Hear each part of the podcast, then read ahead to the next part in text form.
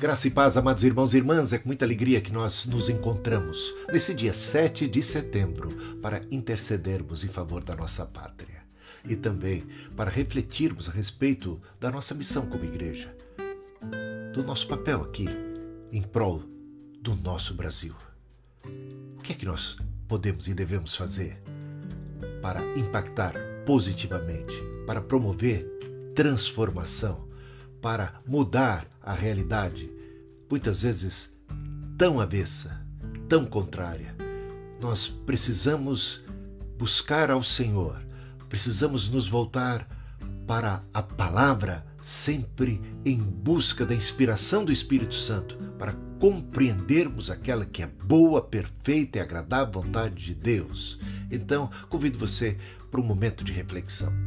Vamos aqui, em primeiro lugar, lembrando o que se passou há muitos anos atrás. Como concílio brasileiro, o lema foi Oração e Ação por um Mundo Melhor. Realizamos um grande congresso certa vez e um palestrante de outra denominação que fora convidado, ele não gostou do nosso lema e ele iniciou a sua palestra fazendo a seguinte menção e comentário: Oração e ação, sim, mundo melhor jamais. Mundo melhor jamais, porque o mundo vai de mal a pior. Mundo melhor jamais, porque o mundo jaz no maligno, porque o mundo está perdido. Não há nada que se possa fazer em benefício deste mundo. A única coisa que nos resta como igreja é promover a salvação de almas. Então, é uma concepção teológica que faz da missão da igreja uma espécie de arca de Noé. O juízo está certo e a destruição é certa sobre esse mundo perdido, sobre esta terra, sobre esse planeta, sobre toda essa conjuntura, sobre toda essa civilização, e a única coisa que nos resta fazer é promover a salvação das almas. Então há uma dicotomia entre alma e corpo, uma dicotomia entre aquilo que é espiritual e aquilo que é secular, aquilo que é deste mundo, uma dicotomia que vai muito além daquilo que é proposto, ensinado nas Escrituras Sagradas. Por quê? Porque nas Escrituras Sagradas nós vemos que Deus é o Criador do céu e da terra. Ao Senhor pertence, ao Senhor pertence. Veja só, 1 João 3,8 diz o seguinte: Para isso o Filho de Deus se manifestou para destruir as obras do diabo, porque o príncipe desse mundo é um usurpador. Esse príncipe que está aí, esse maligno, esse sistema maligno, é um sistema usurpador, porque a terra, tudo que nela há, pertence a Deus. E a gente precisa então trazer isso à memória, porque do Senhor é a terra, diz o apóstolo Paulo, e a sua plenitude, 1 Coríntios capítulo 10, versículo 26. E a própria criação, essa é expectativa do apóstolo Paulo, e ele proclama isso em alto e bom som, porque a criação será libertada do cativeiro, da corrupção, porque o Senhor criou e o Senhor tem planos, porque o Senhor não abandona a sua criação, porque o Senhor tem planos de restauração e a expectativa da própria própria criação, é a redenção, é a libertação do cativeiro que agora está sobre elas, Cristo. Olha o que diz Atos capítulo 3, versículo 21. Até os tempos da restauração de todas as coisas. E nós agora já somos novas criaturas, embaixadores do reino de Deus, temos uma missão muito especial a cumprir aqui nesta era presente, nos encaminhando para aquele que é o propósito final, para essa plenitude do reino. Nós semeamos os valores e as virtudes do reino de Deus e nos projetamos para esse futuro. Então, Vamos falar um pouquinho agora sobre o reino de Deus. Né? Jesus Cristo é o verdadeiro rei. É, ele é a luz que vindo ao mundo ilumina todo homem. Ele veio para desfazer as obras do diabo, né? E a gente vê nas parábolas do reino que esse reino de Deus que Cristo veio trazer já foi inaugurado, já foi inaugurado com uma pequena semente. É, passa muitas vezes desapercebido, mas ela tem no seu DNA um potencial tremendo e ela germina, cresce, se expande.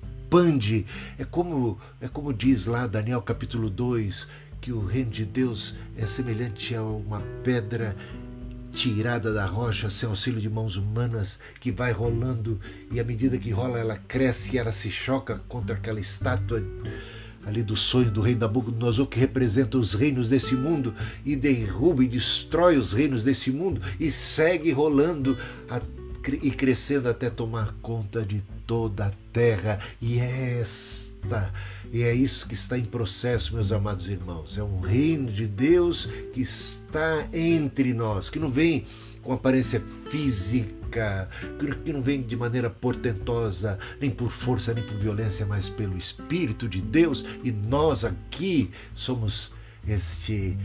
Fomos constituídos reino e sacerdotes e temos uma incumbência tão tremenda, né? E veja Paulo escrevendo aos Coríntios, em 1 Coríntios capítulo 15, versículo 25, ele diz, disse o seguinte: é necessário que ele reine colocando um a um seus inimigos debaixo dos pés, até o último inimigo que é a morte. Paulo fala do reino que se processa aqui, agora, desde a primeira vinda de Cristo, quando Jesus amarrou Satanás, quando ele disse: Todo poder me foi dado no céu e na terra, portanto, ide fazer discípulos de todas as nações. Eis que vos dou poder para pisar a cabeça da serpente serpente, ele edificou a sua igreja sobre a rocha, né? ele disse: Todo poder me foi dado, edifica a igreja sobre a rocha e as portas do inferno vão prevalecer contra ela. E a gente tem essa missão aí de fazer diferença nesse mundo, em nome do Senhor Jesus Cristo, de promover libertação aos cativos, de proclamar o ano aceitável do Senhor. A semelhança do que se deu com John Wesley, com o metodismo primitivo. Veja só a fé, a confiança que John Wesley tinha no reino de Deus em processo nos dias da era da igreja. Ele diz o seguinte: Foi então que os fundamentos do inferno se abalaram e o reino de Deus foi se alargando progressivamente por toda parte. Havia pecadores voltando-se das trevas para a luz, do poder de Satanás para Deus. Assim se espalhou o cristianismo sobre a face da terra. Ele havia edificado a sua igreja sobre a rocha e as portas do inferno não prevaleceram contra ela. Veremos porventura maiores coisas do que estas? Sim, maiores coisas do que estas têm havido desde o começo do mundo. Pode Satanás fazer naufragar a verdade de Deus ou invalidar as suas promessas? Hum, se não, tempo virá em que o cristianismo prevalecerá sobre todas as coisas e cobrirá a terra, o mundo cristianizado. Tendo, pois, considerado, ainda que brevemente, o cristianismo em seu começo, em seu crescimento e cobrindo, afinal, toda a terra, John Wesley, em seu sermão, que está ali em Sermões de Wesley, na edição de 1985, no volume 1, páginas de 90 a 93, registrado esta, essas frases de Wesley mostrando a sua confiança no poder do Evangelho, na ação da igreja para cristianizar a sociedade, a cultura, para torná-la mais humana, para torná-la mais é, justa, mais amorosa, mais cheia de verdade e de graça. E, é assim que a gente vai ver que a fé, esse conceito, essa doutrina, ela impulsiona John Wesley a ação. E aqui rapidamente a gente pode ver as ações que Wesley promoveu, né? uma pregação aos pobres, um cuidado com os pobres, um, uma primazia dada aos pobres, aos enfermos, aos necessitados, aos que estão na prisão. Wesley, muito preocupado com essa área, praticou também a caridade de modo exemplar.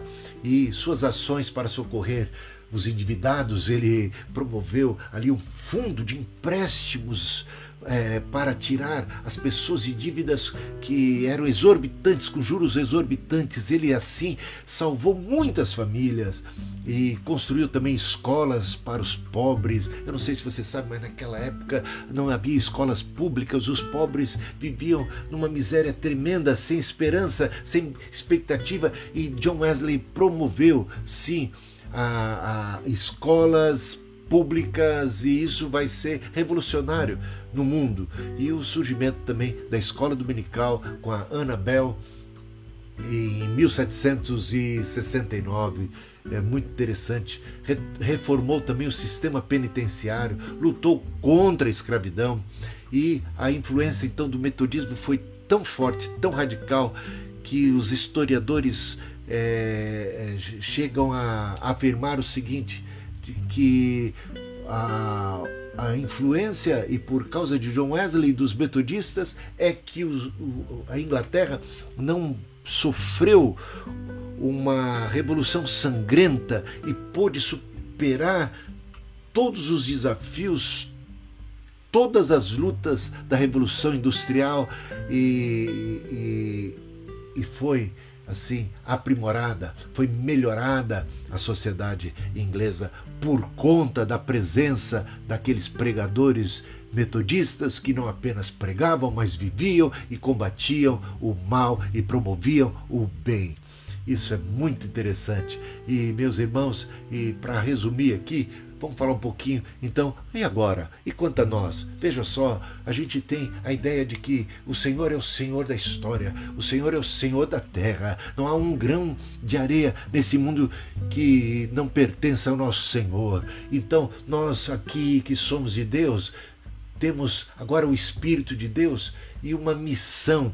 Ele que tem todo o poder no céu e na terra, ele que está entronizado, ele que está reinando, subjugando um a um seus inimigos, se vale agora de mim, de você, como embaixadores, como instrumentos de paz, de vida, de vitória, como sal da terra e como luz do mundo. Ele que é a luz do mundo se volta para nós e diz: Vós sois a luz do mundo, sal da terra, e eu quero que a luz de vocês brilhe, eu quero que através da vida, das atitudes, do jeito de ser e de agir, do estilo de vida, o nome do Senhor seja glorificado quando eles olharem para vocês. É isto, isso vai promovendo salvação, vai promovendo bem vai curando como o sal, sal que preserva a terra, a luz que ilumina espanta as trevas, e as portas do inferno não prevalecerão contra a igreja. É a promessa de nosso Senhor, um Senhor que é fiel, um Senhor que é redentor, o Senhor que está em ação, porque a terra se encherá do conhecimento do Senhor como as águas cobrem o mar.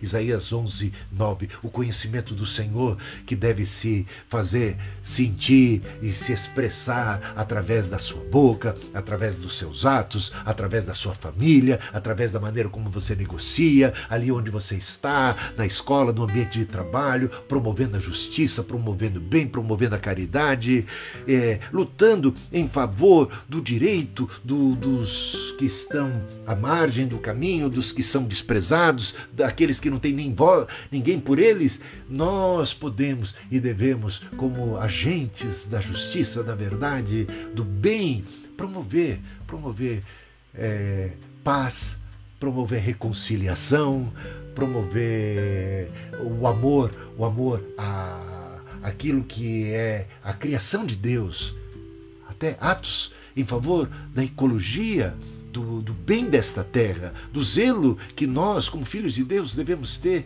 pela, por aquilo que pertence ao Senhor, por aquilo que o Senhor nos dá como produto da sua graça, para o exercício de mordomia, sempre com a consciência de que Ele é o dono e graciosamente nos concede usufruir disso e daquilo. A Ele seja sempre a honra e a glória, todo o cuidado, o cuidado com o ser humano, o valor dado às pessoas, à vida. Então, esse, esse aí, esse chamamento né, para irmos, e de fazer discípulos, e de pregar o Evangelho. Sejam sal da terra, luz do mundo, promovam bem, né? salgando esta terra, santificando, promovendo santidade que é cura, que é bem-estar, essa paz de Deus que excede a todo entendimento humano. Guarde a sua mente e o seu coração em Cristo Jesus. Oremos em favor do Brasil, oremos em favor da igreja, oremos em favor do nosso testemunho e que muito muitas vidas possam ser salvas, transformadas, muitos contextos possam ser impactados pela presença de cada um de vocês, filhos de Deus, em Cristo Jesus. Amém.